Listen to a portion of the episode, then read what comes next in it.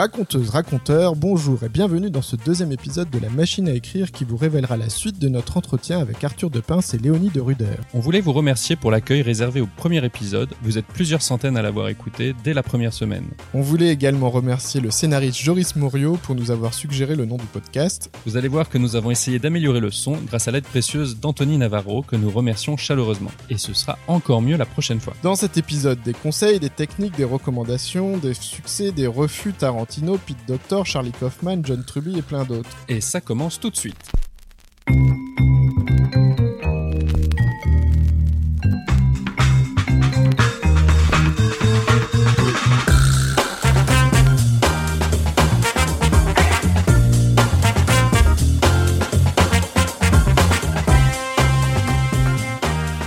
Bon, alors maintenant la question est une question grave.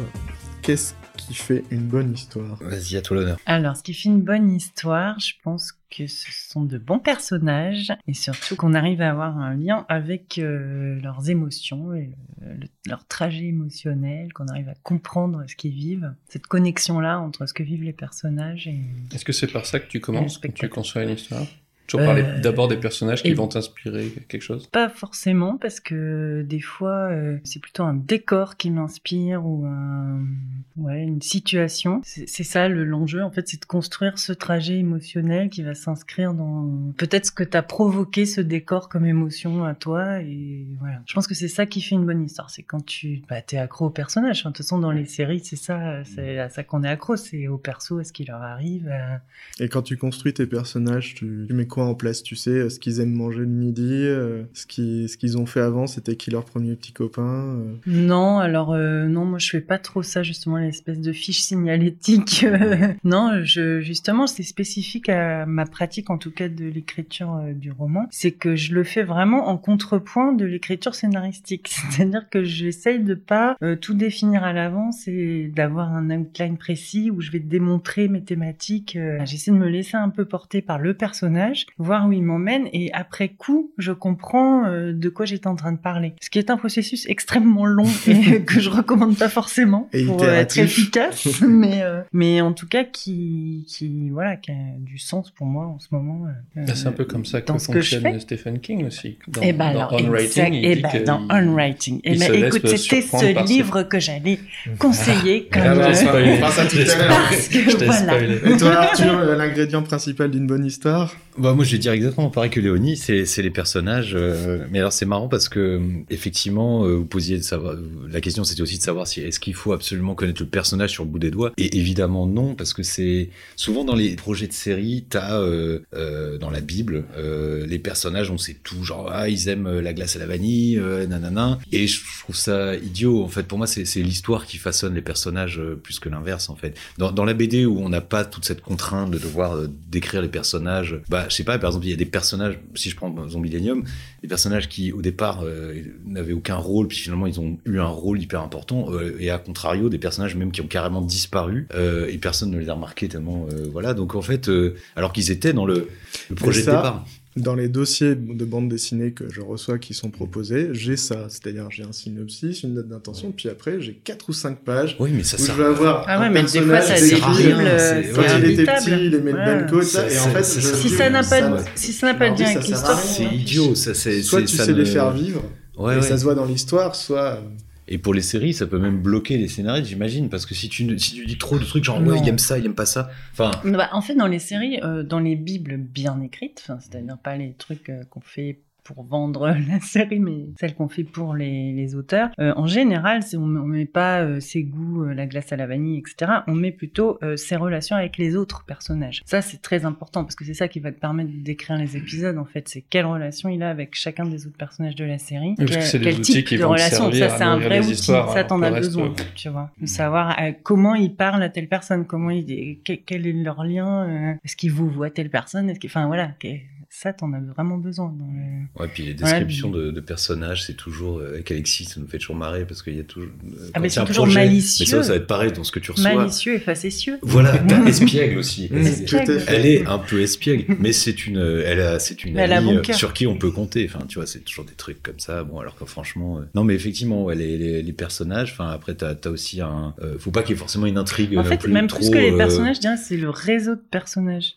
que tu construis qui fait une bonne histoire. En Ouais, fait, si parce c'est que un c'est pas modèle familial, un c'est- modèle, C'est vraiment euh, euh, ouais. comment t'équilibres les différentes forces de personnages, comment ils vont interagir entre eux. Et Ouais, c'est- ouais. Par exemple, les sitcoms, euh, moi j'avais suivi une formation sur les sitcoms, et euh, un des premiers trucs qu'ils disaient, c'est par exemple, pour créer un duo comique, il faut vraiment avoir euh, deux personnages qui vont se dé... enfin, qui sont euh, diamétralement opposés, que si tu les enfermes dans une pièce, ça va faire des étincelles, quoi. Donc si tu arrives à créer ça, à, trouver pourquoi, euh, que- quelle situation, euh, en fait, toutes tes situations, elles vont, elles vont, elles vont avoir quelque chose de dramatique, enfin, au sens dramaturgique, quoi. Elles vont avoir du, elles vont être- être explosives. Alors Mike, il m'a parlé d'une interview de Quentin Tarantino à une époque euh, qui disait que pour faire une bonne scène et un bon dialogue, il fallait tout écrire et à la fin enlever la dernière phrase, c'est ça Ah oui, c'est ça qu'il disait. Et enlever la dernière phrase et si la, si la scène est bien construite en enlevant la dernière phrase, elle est encore meilleure. Que- C'est quoi votre astuce à vous pour vérifier qu'un dialogue fonctionne bien? Ah, c'est marrant comme, comme truc. Ah, c'est vrai que souvent, on, on dit toujours il faut commencer une scène le plus tard possible et la terminer le plus tôt possible. Tu fais pas le personnage qui rentre dans la pièce, qui s'assoit, bonjour, ça va. Après, la dernière phrase, en général, tu mets quelque chose. Bah ouais, c'est la punchline, donc je suis je, je pense étonnée. que C'est que peut-être le moment où l'auteur se fait plaisir et que c'est peut-être un peu too much, je ouais, sais pas. c'est ça. Je pense que c'est un truc qui s'applique vraiment à lui-même parce que lui, il aime bien écouter ses personnages parler Ouais. Et que souvent peut-être il leur fait dire une phrase de trop par réflexe et du coup euh, son astuce, mais peut-être ça marche que pour lui, c'était de dire souvent j'enlève la dernière réplique et ça a plus de force D'accord. parce ouais. qu'il y a une espèce de suspense ou de suspens qui, qui est créé.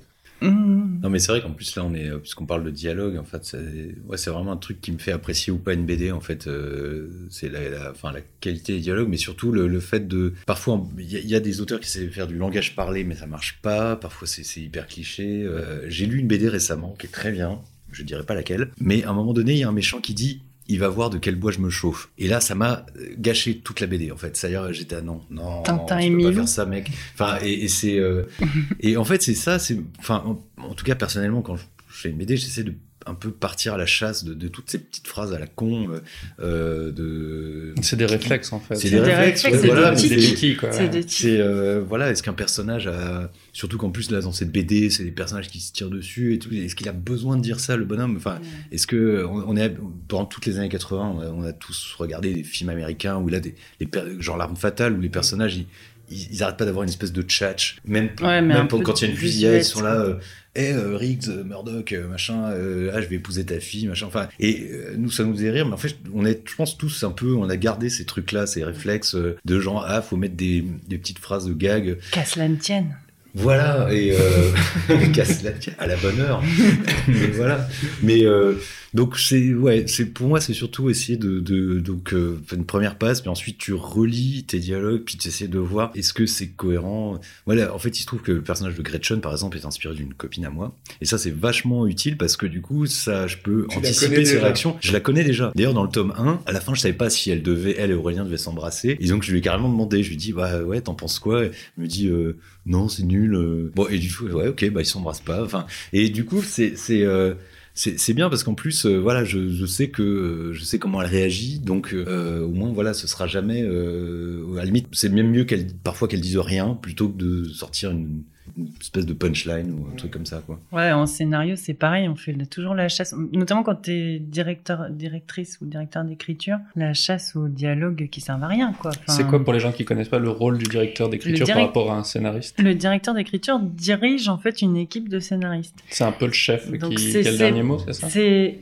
c'est pas le, oui, c'est le chef qui a le dernier mot. En fait, il fait le tampon entre le producteur, la chaîne et l'équipe d'auteurs. Et donc, euh, c'est lui qui garantit le ton, en fait, qu'il y ait un ton unifié, parce que quand il y a une équipe où il y a, euh, je sais pas, 13 ou 20 Oui, tout le monde n'écrit auteurs, pas de la même manière. tout le monde n'écrit pas forcément de la même manière. On essaye hein, toujours, mais euh, il y a forcément des disparités. Et, et lui, bon, il va, il va garantir un- une unité de ton. Il va garantir que ce soit validé par la chaîne. Il va garantir que ce soit faisable pour le producteur et, et que ce soit dans le planning. Donc c'est un rôle euh, tout à fait euh, difficile et très important. Et effectivement, on fait la chasse à ce genre de dialogue, ce genre de facilité.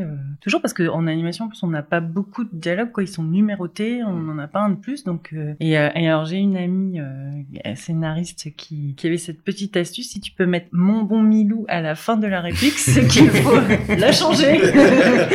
c'est genre allons voir là-bas, c'est nanana. mon bon Milou. Ça, c'est une super C'est astuce. que c'est voilà. Mélanie, pardon, j'ai Ouais. dévoilé ton astuce.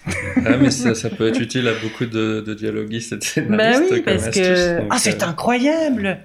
C'est inouï, mon. bon- Enfin bon, voilà, ça, ça passe plus. Enfin, faut, voilà, faut trouver mieux, quoi. Faut Je trouver suis mieux. ton père, mon bon mi. Ouais, ça marche. Ça marche, Je ça marche, bonne Justement, c'est un bon dialogue, voilà. Bon, tu nous as parlé d'une BD sans la citer dans laquelle tu avais eu un problème. C'est quoi la dernière bonne histoire que vous avez lue, vue, entendue? Moi, il y a un truc que je recommande. euh, que- Enfin, alors, je suis pas très comics. Bon, c'est un comics. Ça s'appelle Saga, que vous connaissez certainement, euh, publié par Delcourt. D'ailleurs, en France, euh, si je dis pas de bêtises, non. Euh, Saga, non. ça va être Urban. Comics, merde. sais. Ah putain, mais désolé. Euh, bref, c'est un comics américain de science-fiction. Euh, De Brian je Vaughan. Brian Vaughan et Fiona Staples. Et euh, pourtant, je suis pas trop sur, ni science-fiction ni comics, mais là, c'est euh, en fait, c'est absolument génial. Déjà, ça, c'est Alors, je suis content que ce soit toi qui amène ça parce que du coup, je vais te laisser le pitcher. c'est très simple. C'est deux planètes qui qui se font la guerre depuis on sait pas quand. On sait même pas vraiment pourquoi. Et en fait, on s'en fout. C'est ça que je trouve génial. C'est c'est de la science-fiction qui est débarrassée de tous les trucs chiants. En fait, il y a, y a pas de euh, enclencher le torpilleur B12 et le réacteur machin. Enfin, tu sais tout tout Ah, le T'aimes tout pas le Star blabla. Trek, je vois que t'aimes pas Non mais voilà, c'est tous ces trucs là, voilà, de, de, de qui qui font, enfin qui sont saoulants en fait euh, d'habitude. Bah là, ils, hop, ils débarrassent de tout ça. C'est-à-dire qu'à un moment donné, les personnages, ils ont un, un vaisseau, s'ils trouvent un vaisseau qui est un arbre et, et qui vole, et qui qui qui va d'une planète en planète et et ils s'embarrassent pas avec euh, mais quel carburant euh, machin il y a pas de de bouton de et je trouve que ça, déjà ça ça ça renouvelle complètement la la, la SF donc ça c'est super. Et alors l'histoire c'est que il y a donc ces deux planètes il y a plein de races d'aliens différents et il y a ces deux planètes. L'une où c'est des humains avec des ailes l'autre c'est des humains avec des cornes. Et en fait c'est un couple mixte donc issus chacun d'une des planètes qui euh, ont une petite fille. Et ce qui est incroyable c'est que ça parle surtout en fait du couple et de, de des problèmes de mais je dirais presque des problèmes de, de, de changer les couches des tâches ménagères. Enfin parfois ça rentre vraiment dans des trucs comme ça. Il y a la petite histoire du couple du, du cocon familial dans la grande histoire des, des de cette galaxie euh, euh, c'est les personnages sont super attachants. Franchement moi il y a un personnage qui est mort mais j'ai presque je, je chialais. Enfin c'est c'est vraiment la superbe découverte de ces dix dernières années euh. Et toi Je pense que je, je cite très bien. Euh, En fait, en ce moment, je, lis, je suis un peu monomaniaque, donc des fois, je lis euh, tous les trucs d'un auteur, euh, voilà. Et en ce moment, je suis très euh, autrice américaine, donc je lis Joyce Carol Oates et Margaret Atwood, qui est d'ailleurs canadienne, mais pas américaine. Et je lis notamment des nouvelles. Et euh, j'ai lu un super recueil euh, de Margaret Atwood. Et chacune des nouvelles m'a complètement blasté. Elles ont des rapports entre elles, en plus avec des personnages qui reviennent. Euh, Il y a un des personnages qui a créé un, monde fantastique, justement, qui a créé une, une histoire euh, de fantasy et du coup qui vit à moitié dans son monde de fantasy. Et il y a notamment une, une histoire terrifiante qui se passe dans une sorte d'EHPAD avec euh, une manif de gens anti-vieux qui, qui, qui font un blocus pour que les, les vieux meurent et ils ont des têtes de bébé absolument terrifiants vus par les, les pensionnaires de l'EHPAD. J'avais, franchement, j'ai pas lu un truc aussi terrifiant depuis parce que c'est très actuel et très, c'est ce qui va tous nous arriver et ça m'a totalement, euh, totalement terrifié quoi. Alors l'inverse. Maintenant, il va falloir balancer. Ah oui. C'est quoi la dernière fois que vous avez été accroché par une promesse ou un pitch et que vous avez été déçu? Moi, je vous le dis, c'est Falcon et Winter Soldier. série Ah ouais. D'accord ouais Mais franchement, 6 épisodes pour raconter aussi Ah ouais, peu de choses. En même temps, ouais, je- moi j'avais pas eu de grosses promesses non plus, à part si on est vraiment familier du, du, Ouais. euh, du MCU. Non, mais t'as une Mais- grosse scène d'ouverture où tu te dis, ouais, ça va être bien. Ouais. T'as une promesse à la 40 heures où ils disent, on va faire Ouais. l'arme fatale, ils vont se chambrer, ça va être un film Mhm. d'action. Ouais. Et en fait, il y a un très bon début, un dernier épisode qui est punchy, et au milieu, on s'ennuie quand même vachement. Hmm. T'as pas mal de séries comme ça, hein, quand même. Ouais, Ouais. moi je suis hein, moi, fan je du Marvel. Universe, ça me fait à chaque fois un coup au cœur. Ouais. Donc euh, voilà, moi j'ai j'ai ouvert, le, ouvert le chemin, c'est à vous. Euh, bah oui, moi c'était Saul. Hmm. J'ai détesté. Ah oui? Ouais. Pourquoi? J'ai haï ce film à chaque minute. Je sais pas tout ma. Alors déjà parce que je travaillais sur une histoire où il y avait un principe un peu similaire euh, de transfert d'âme dans un chat. Et du coup, tu t'es Voilà, dit zut. c'est un long métrage. Non, bah, je me suis dit super zut. Enfin, et puis en plus, c'était vraiment similaire. Enfin, je sais pas si je peux parler de cet autre projet donc, euh, sur lequel je. Enfin, enfin, c'était vraiment un, chan- un chanteur noir euh, qui. Voilà, mais Ah ouais. c'est le pitch. Enfin, Ouais. ça, je veux dire, il y a une- et puis tout est justifié, tout. Et donc là, donc le- la séquence où ça se passe dans Saul, je trouve c'est totalement gratuit et ça ne, ça ne raconte rien de plus que n'importe quel autre phénomène qu'ils auraient pu Qui t'ont piqué ton idée, ben, ils en fait, pas, non, mais ils ça pas fait- bien géré. C'était horrible. Mais ils l'ont muté pendant 30 minutes, donc Voilà, mais ils l'ont mis que pendant 30 minutes, donc je me dis, bon, finalement, je, enfin, de toute façon, ça raconte pas du tout la même chose, donc euh, c'est pas grave. Mais au-delà de ça, j'ai détesté l'univers des âmes et ce que ça raconte, les espèces de badges de Boy Scout euh, qu'ils doivent remplir avant de d'être euh, éligibles à, à habiter les êtres humains. Enfin, j'ai- vraiment rien aimé dans, enfin, j'ai bien aimé juste le début, euh, enfin, comme tout le monde, je crois, un petit peu, le- tout le début sur le je- jazz je suis et fan le... de, Pete- de Pete Docter, il pourrait euh, faire pire que Saul et je trouverais toujours ça super.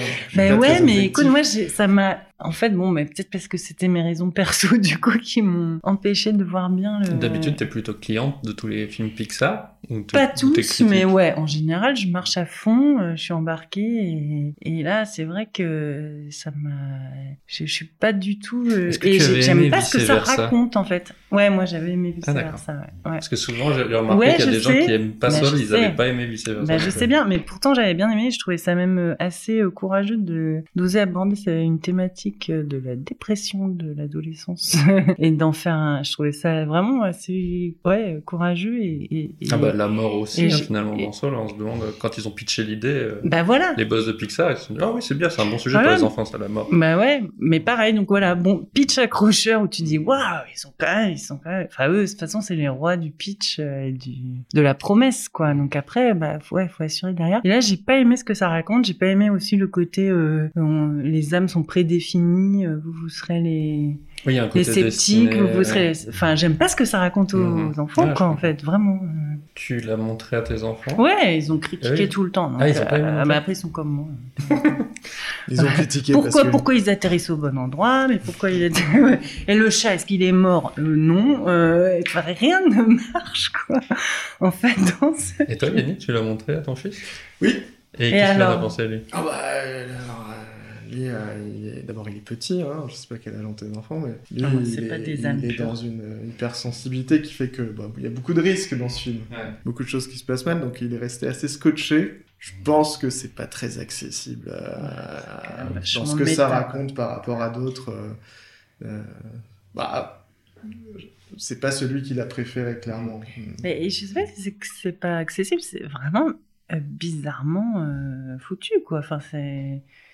Je trouve que tout est... pro- Enfin, rien ne marche vraiment, quoi. Dans Non, leur mais- mythologie de l'âme, tu la comprends pas, en fait. Mais tout comme dans Vice Versa. euh, Bah, je trouve ça je marche pense un que, peu mieux. sur les enfants petits, il passe quand même à côté d'une partie Oui. du film et la scène du clown, elle est, euh, Ouais, ouais, les hardos. elle est pas très con, elle est pas tellement conçue pour les petits quoi. Moi je veux voir ça, je vais plus Mm. jamais dans- voir un clown de toute ma vie. Bon alors et toi Tout le monde a peur des clowns, de Bon. toute façon. Terrible. Alors, euh, bah écoute, Yannick, désolé, je vais t'achever, parce que moi, c'est justement vice-versa, que je, je suis pas fan. Bon, Saul aussi, évidemment, mais je pense que c'est des raisons très personnelles, parce que c'est... euh, bon, chacun a une vision de la psyché, euh, le, le monde intérieur. C'est vrai qu'en plus, comme beaucoup de... Je sais pas si tu as eu déjà cette idée-là, mais moi, c'est vrai que j'avais déjà eu il y a très longtemps une idée de raconter l'intérieur d'un cerveau. Et ça correspondait peut-être, en fait, pas du tout à l'idée que je m'en faisais. Je trouvais que, je- en fait, vice versa, c'est la- d'abord la forme, moi, qui me gêne un peu, cette espèce d'univers comme dans Soul, un peu, sais, tout un peu fluo, un peu dufteux, euh, euh, avec des petites boules, euh, machin. Il y a des super idées. Moi, j'adore, euh, voilà, certains trucs. Le coup des, des espèces de villes qui s'effondrent pour dire que, bah voilà, quand tu quittes l'enfance, bah t'as des univers entiers qui se pètent la gueule. Ça, je trouve que c'est génial. Mais là, par contre, c'est les ouais, moi c'est les personnages, c'est la, la, vision. Euh, je comprends pas pourquoi il y a ces personnages-là. En fait, on suit surtout joie et tristesse, mais les autres finalement ils servent pas à grand chose à part euh, faire des gags. Enfin,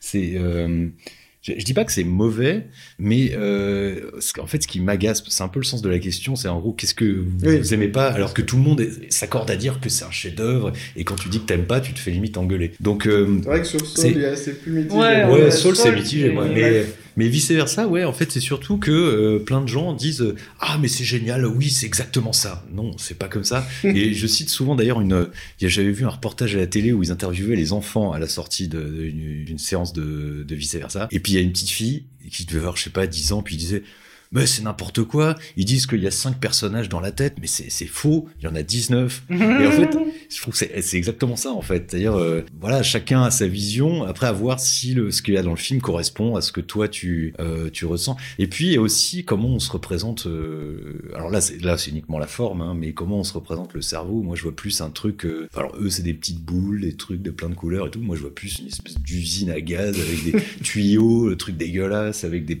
bonhommes qui se tapent dessus. Enfin, c'est un peu pour moi une, plus une sorte de guerre. Donc c'est ton cerveau, c'est pas le cerveau de la... oui, mais non, mais c'est pour ça que je dis que c'est- euh, c'est pour ça que je dis que vice versa, c'est un film soit ça parle, soit ça parle pas. Enfin, ça- c'est- et je comprends tout à fait que ça puisse parler, euh, bah, notamment aux ados aussi et tout. Mais mais c'est vrai qu'après c'est c'est quand même vachement euh, personnel. Et puis là aussi, alors dernier truc parce que par rapport aussi à Soul, c'est que euh, j'aime pas trop cette espèce de virage de Pixar de de vouloir euh, nous expliquer la partir life, dans des quoi, trucs, nous temps. expliquer le cosmos et euh, partir bon, dans des quoi. trucs, la vie, la mort, le truc. Euh, je trouve que voilà la poésie. C'est vrai de- qu'entre Coco, vice versa, Là, Soul, Ouais, des concepts bien métaphysiques et je trouve qu'ils sont quand même euh, bons quand ils font. euh, Refaites-nous un quoi. Wall-E. Ben voilà.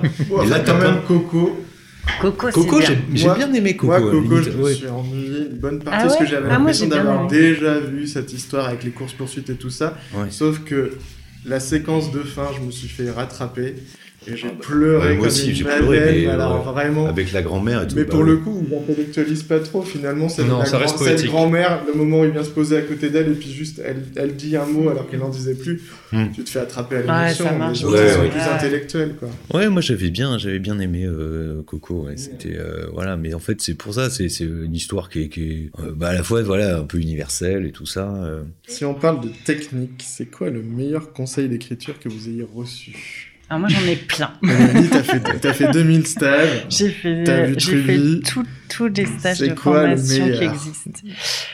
Euh, ben alors justement, c'est pas forcément dans les stages de scénario que je l'ai eu. Il y en a un que j'ai fait dans un stage, euh, euh, un atelier euh, roman que j'ai suivi et qui était euh, donné par Vincent Ravalec. Et c'était tout simplement les, les doutes, ça ne sert à rien, n'en ayez pas, on n'a pas le temps, voilà. Et je trouvais que c'était un très, bah, parce que c'est vrai que bon, euh, le roman, il y a toujours un truc euh, un peu imposant, quoi. Écrire un roman, enfin il y a quand même une mythologie derrière, enfin surtout en France, il y a un truc un peu. Donc en fait, on est pétri de doutes parce que parce que voilà, tout le monde a écrit des trucs mille fois mieux. Et je pense que c'est pareil pour les films, pour tout, faut, faut, faut mettre de côté les doutes. Ça, ça. Donc, C'est plutôt par rapport à la handicapant. qualité ce que ouais, tu écris, en fait, il faut commencer à écrire. Alors, au deuxième conseil, c'est un post-it que j'avais euh, dans mon ancien atelier avec euh, des collègues scénaristes et on avait écrit un truc genre il faut bien étaler euh, le fumier avant de faire pousser les fleurs de la création, je ne sais pas quoi. Donc, et c'est un petit peu tout ça, ouais, ça rentrait dans l'impossible. J'ai j'ai plus la phrase exacte en tête, mais c'est un peu la même idée. C'est il faut commencer à écrire et, et, et ça va être du caca d'abord.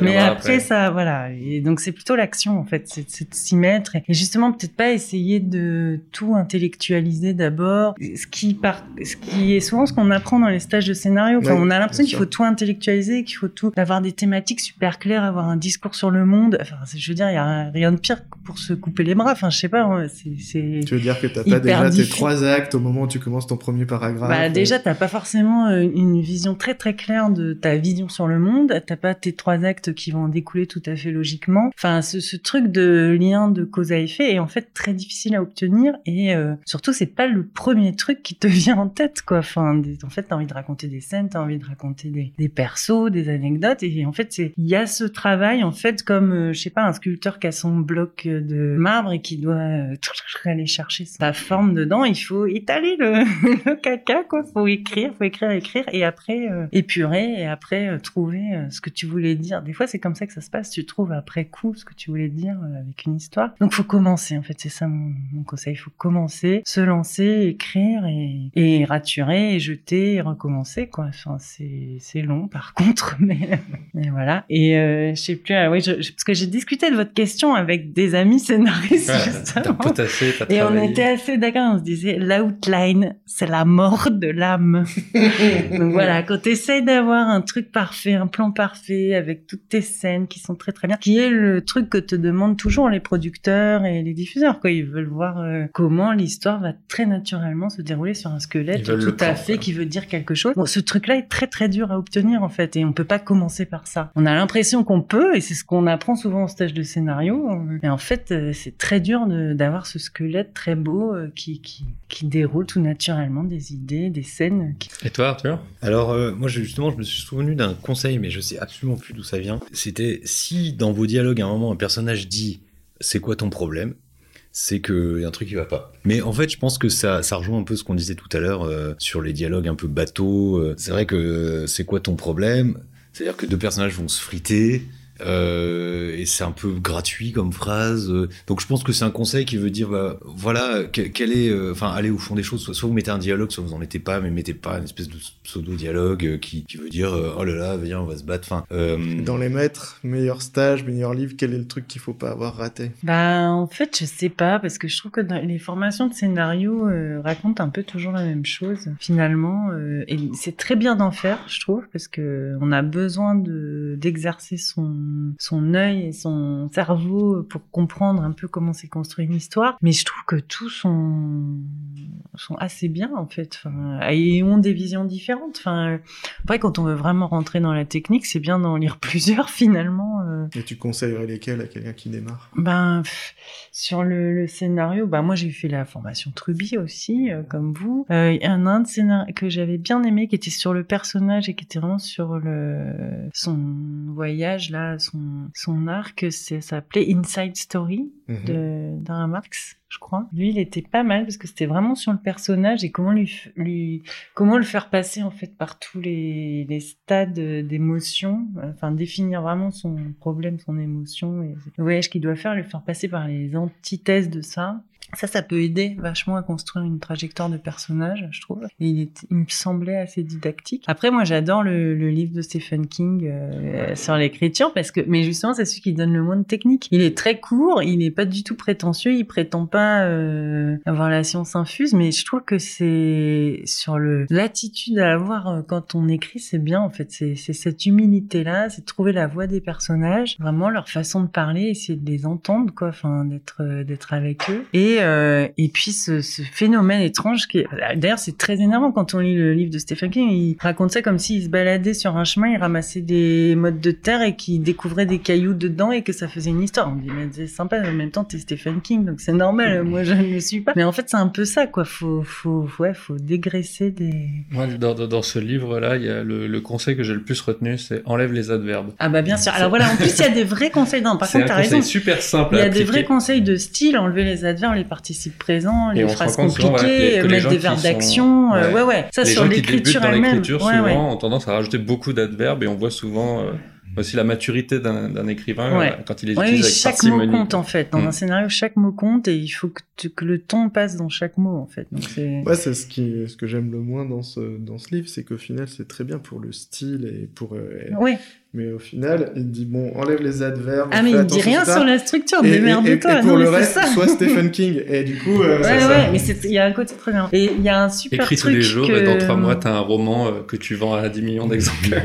Oui, C'est non, mais c'est très frustrant, mais en fait, c'est un peu ça. Enfin, moi, je fait, il- c'est normal qu'il on arrive là. Enfin, c'est un peu ça le procédé, finalement. C'est, faut écrire et, et c'est cette humilité d'aller chercher les petits cailloux. Parce qu'avant le- Stephen King, il a écrit des dizaines des dizaines de romans qui ont jamais été publiés, qui étaient Ouais, de probablement nouvelles, puis et voilà, de. Et bah, ça, il le raconte. Et ça, Ouais. j'adore ce truc. C'est le clou Je sais pas si tu te souviens, il dit vous êtes un vrai auteur. Enfin, quand vous avez votre clou des refus. Mm. Qui est rempli de lettres de refus. il avait, en fait, il avait un clou, il, il, il, il mettait chaque lettre de refus. C'est quand on a 150, ça y est, là, t'es- t'es- enfin, T'es un écrivain. Bon, nous, avec les mails, c'est plus difficile, mais c'est, en fait, la vie d'un auteur, c'est ça, en fait, c'est de se prendre vraiment plein de tôles et plein de refus et de continuer quand même comme un... Aujourd'hui, Voilà. que tu es une scénariste plus établie, que c'est ton métier, que tu as un CV impressionnant, est-ce que tu continues? À te prendre des tôles, Ah, des bien refus, sûr. des trucs, ou est-ce qu'à un moment donné, ça se, ça s'arrête ou ça Ah bah non, ralentit non, t'en ça s'arrête pas parce que de toute façon, financer un, enfin, euh, un projet de série euh, perso, euh, c'est vrai que ça, enfin, j'en ai eu quelques-uns, ils ont tous capoté, quoi. Bah, après, ils avaient peut-être des défauts ou alors c'est très compliqué de, de réunir en fait toutes les que toutes les étoiles s'alignent, que les diffuseurs. Ouais, c'est très compliqué quand c'est pas une adaptation parce qu'en fait, on, c'est la plupart des séries euh, d'animation sont des adaptations euh, D'une de- franchise déjà établie. d'une franchise, euh, d'une BD, d'un album. Euh, Mm. C'est très très dur de faire des, des concepts originaux. Et euh, comme là, en plus, je me suis rajouté la difficulté de d'écrire, de sort, d'essayer de sortir de ma zone de confort, d'écrire euh, des phrases plus longues et plus de pages. Euh, normalement, je me suis pris, mais je sais, enfin, je l'ai envoyé à des éditeurs, mais je ne sais même pas combien. Enfin, c'est, j'ai perdu le compte, quoi. Je sais pas une trentaine. Où, où j'ai eu et j'ai même pas mes lettres parce que des fois ils répondent même pas. Je peux même pas les mettre sur mon clou. et voilà. Et toi, Arthur Aux Arts Déco où j'étais, on avait un prof de scénario. On devait faire un petit scénario de court métrage et donc il passait son temps plutôt à pas à nous dire quoi faire, mais à nous dire ça, ça marche pas, ça, ça marche pas. Et ça, c'est ce qui est pas mal, c'est que euh, il, finalement ça, ça ça te donne une sorte d'esprit critique. Et en fait, euh, avec Alexis, qui lui non plus, euh, comme moi, on n'a pas fait de formation de scénariste. Euh, par contre, quand on travaillait sur le scénario du long métrage, on passait notre temps en fait à essayer de savoir si si tout si ça c'était cohérent, si tel truc était mais si le personnage fait ça, pourquoi? Enfin, c'est d'avoir tout le temps cette espèce d'esprit critique en permanence. C'est pas tellement voilà, il faut faire ça. Ça, je sais pas du tout. Enfin, j'ai lu euh, moi juste le bouquin de Lavandier. J'ai pas j'ai pas lu le bouquin de Truby. euh, La dramaturgie, c'est ça? Ouais, c'est ça. Qui euh, voilà, qui en fait qu'on m'a conseillé. C'est vrai qu'il est facile à lire. Il est, euh, c'est pas un livre qu'on lit en prenant des notes. Enfin, c'est plutôt un truc qu'on lit, on, on s'imprègne du truc, ouais. Et, et en fait, voilà. Mais cela dit, il fait, il fait pas autre chose parce que lui, il dit aussi ça, ça marche, ça, ça marche pas. Et c'est vrai que après, enfin, en tout cas, ce que ce prof m'avait inculqué, ce qu'on a fait avec Alexis, c'est voilà, on écrit des trucs et puis le lendemain, on se dit ouais, non, quand même, c'est bizarre, ça marche pas. Pourquoi il ferait ça Pourquoi tel personnage euh, réagirait comme si Donc c'est plutôt euh, le bon sens, le feeling. euh, Est-ce qu'on y croit Euh, Est-ce que c'est pas un peu poussif Euh, Enfin voilà, on n'a pas de, on n'avait pas en tout cas de euh, méthodologie quoi. Bah, c'est bien, finalement, on a quelqu'un qui dit on n'a pas trop de méthodo et quelqu'un qui a fait tous les Ah stages oui. et tout ça. Et Et qui, qu'on a et plus. qui dit mon conseil, c'est euh, d'arrêter le... Arrêtez-les. Ouais. C'est quoi les vos vos scénaristes préférés, les vos raconteurs préférés? Bah moi j'adore euh, Charlie Kaufman. J'adore ses films, je trouve qu'ils sont trop bien. Même ceux qui sont imbitables, je les aime bien quand même. T'as vu le dernier, Ouais. euh, le film, euh, c'est un, plus un film d'horreur, euh, ou une sorte de thriller bizarre. ouais. Comment dire euh, Je sais pas, je rattacherais pas ça à un genre. je... Ouais, Le il truc est- sous la neige là. le truc, Mm. euh, ouais. J'ai- Ouais, mais moi j'ai bien aimé quand même. Enfin, je sais pas, j'arrive. je- Même j'avais adoré ce. Enfin, j'avais adoré. Non, c'est pas. J'ai pas adoré, mais je sais pas, j'arrive à. Je, je trouve qu'il pousse le concept tellement loin que je suis admirative. Voilà, le ce concept d'histoire tellement loin. Celui qui était en, en stop motion avec des marionnettes là, euh, je sais plus comment il s'appelait, euh, Anomalisa ou je sais pas là, on était deux dans la salle. Enfin, dont, dont l'autre personne est partie, je crois. au bout de- de 10 minutes et moi j'étais c'est génial non c'est enfin c'est je, je comprends très bien que ce soit regardable mais moi je trouve qu'il pousse tellement le concept et le malaise surtout en fait il te crée tellement de malaise que voilà j'aime bien Et toi? Alors c'est un peu un copain, euh, c'est Merwan Chaban qui a fait donc euh, euh, Mécanique Céleste euh, que je trouve pareil super. Enfin c'est aussi mon autre BD préféré l'année dernière. Ouais, déjà les auteurs qui font des trucs comme ça, bram, de 200 pages et puis c'est c'est il a réussi à être euh, voilà lui il a réussi à faire une histoire sans qu'il y ait euh, de mort, euh, sans qu'il y ait de violence. Enfin c'est vrai qu'on est il y a et on, tout a tendance à être quand même vachement cynique, je trouve. Euh, la plupart des séries qui marchent, c'est que d'histoires de drogue, que d'histoires de flingues, de meurtres, de trucs, voire de, de torture et tout ça. Lui te pond un truc avec sur fond de ballon prisonnier et tu rentres dedans à mort parce qu'on dit toujours ouais, faut qu'il y ait des enjeux, faut que si les personnages meurent pas, s'il y a pas des euh, machin, et bah lui, je trouve qu'il a réussi à t'emmener dans son truc et putain, ça je trouve ça vraiment. Euh, Puis visuellement, c'est sublime. Visuellement, c'est sublime. Et puis l'héroïne est géniale, euh, c'est hyper dynamique. euh, et tu suis le truc. Enfin, alors t'as un enjeu qui dépasse juste le jeu, évidemment, parce que c'est la terre de, de ces gens-là, enfin, qui va être euh, euh, rachetée, je sais pas quoi. Mais je veux dire, il y a pas eu besoin de mettre de d'histoires de mafia, de trucs, parce que la, la, enfin, la plupart des séries quand même, je suis désolé, c'est quand même de la drogue et des mafias. Enfin, moi Breaking Bad, euh, tiens, on parlait des trucs que tout le monde aime bien, et, bah moi j'ai- pas vraiment accroché quoi, parce que c'est euh, euh, c'est bien foutu, mais au bout d'un moment les histoires de drogue, moi j'en ai marre, il y a pas que ça comme enjeu quoi. Et bah Merwan, il te fait un truc avec du ballon prisonnier, bah moi je trouve ça génial quoi. Si c'est pas un réel, est-ce qu'il y a un, ou un scénariste, est-ce qu'il y a un, film ou un- une bande dessinée où tu te dis ah j'aurais aimé j'aurais aimé faire ça moi. Oh bah ça, il y en a plein. Ça, il y en a plein. Euh, c'est euh, alors par exemple, oui, on, euh, alors on filme. Moi, il y a un, film que je me dis ah mais merde, c'est déjà fait. Enfin, tu vois, où je me dis mais putain, m'a- c'est comme si ça m'a siphonné. Pourtant, c'est dans les années sorties fin des années 80, mais c'est comme si ça m'avait siphonné tous mes thèmes. en fait, parce que je l'ai vu sur le tard, c'est The Wall. Alors qu'il y a un film particulier parce que c'est un film album, donc c'est pas une, une histoire linéaire. Il y a, il y a même pas vraiment. C'est plutôt un enchaînement de chansons avec chacune un thème, mais bout à bout, ça raconte quand même une histoire. Bah, un peu comme quand on écoute un album et que au bout du compte, euh, ça nous a raconté une histoire, même s'il n'y a pas de dialogue ni rien. Moi, j'adore tous les thèmes. J'adore euh, effectivement la réal, euh, toutes les, les, animations de Gérald Scarf, enfin tout le, ce que ça raconte, c'est hyper fort parce que ça raconte la vie de ce, gamin qui perd son père, ensuite il va à l'école, hein, ensuite à la fin il devient une espèce de chanteur, de rockstar, puis de dictateur. Enfin, je trouve que ça, embrasse tous les thèmes, je un peu de la deuxième moitié du, 20e siècle. Et euh, c'est très très fort. Et c'est vrai que en tout cas, voilà, j'aurais aimé écrire, je sais pas comment, mais d'ailleurs, je sais même pas comment ils ont, on peut écrire un truc pareil en plus. Parce que c'est un film-album. Comment est-ce que c'est d'abord l'album, ensuite le film? Est-ce que c'est... Je me suis pas trop penché sur la question, mais, mais c'est vrai que c'est genre d'œuvre un peu euh, collégiale comme ça, avec plein de gens qui travaillent dessus. Et au bout du compte, ça crée un truc euh, hyper cohérent. Et en même temps, c'est difficile parce que je sais pas si on peut appeler ça vraiment un... Enfin, il y a un scénario forcément, mais c'est pas... euh, tu vois différentes euh, voilà, étapes de la vie Oui, personnage. euh, L'aspect visuel et tout ça contribue L'aspect visuel est vachement du fort. Oh, bah là, c'est vachement fort avec le- les marteaux qui marchent, tout ça. Enfin, c'est moi, je trouve que c'est c'est complètement dingue. Enfin, c'est euh, tout est génial dans ce film avec la scène avec le euh, dans l'école avec les professeurs. euh, Enfin, et euh, et en même temps, c'est pas il y a pas de voix off, il y a pas de dialogue euh, ou très peu. On suit pas ça comme un comme une histoire, comme un récit. Euh, c'est plus une évocation de la vie de de, de quelqu'un en fait, enfin d'une vie même qui n'existe pas. Enfin voilà, mais de euh, la solitude en fait de ce personnage en fait qui est, seul enfin voilà avec toutes les images de murs qui se mettent autour de lui euh, et, euh, puis ça, euh, voilà qui, qui crie à l'aide enfin c'est-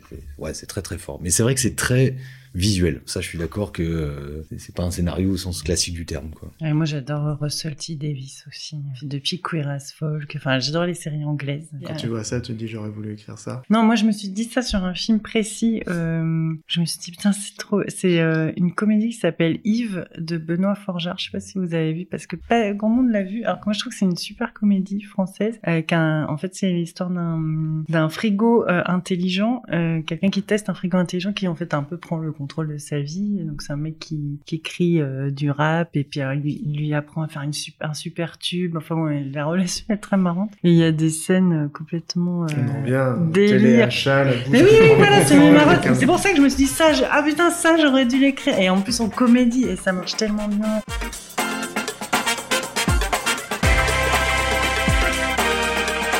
À ce moment-là de l'enregistrement, Mike me fait signe qu'il est 18h30. Plutôt que de laisser nos auteurs se faire taser pour avoir bravé le couvre-feu, on a décidé de s'arrêter là. On a juste eu le temps de se dire, Bah, merci beaucoup. bah non merci à vous Merci. Bah, c'était dur. en enfilant nos manteaux, on a parlé de Breaking Bad, de Mad Men et du jeu de la dame, mais c'était pas politiquement correct, et puis on s'est quitté. Voilà, c'est la fin du deuxième épisode de La Machine à écrire. Un immense merci à nos premiers invités, Léonie de Ruder et Arthur de Pince, Un merci supplémentaire à Arthur pour les visuels qui habillent notre podcast. et à Léa Schneider pour les photos de l'enregistrement. Si vous voulez nous soutenir, n'hésitez pas à vous abonner et à nous mettre des petites étoiles sur la plateforme Apple Podcast. Et on se retrouve bientôt avec un scénariste qui fait peur.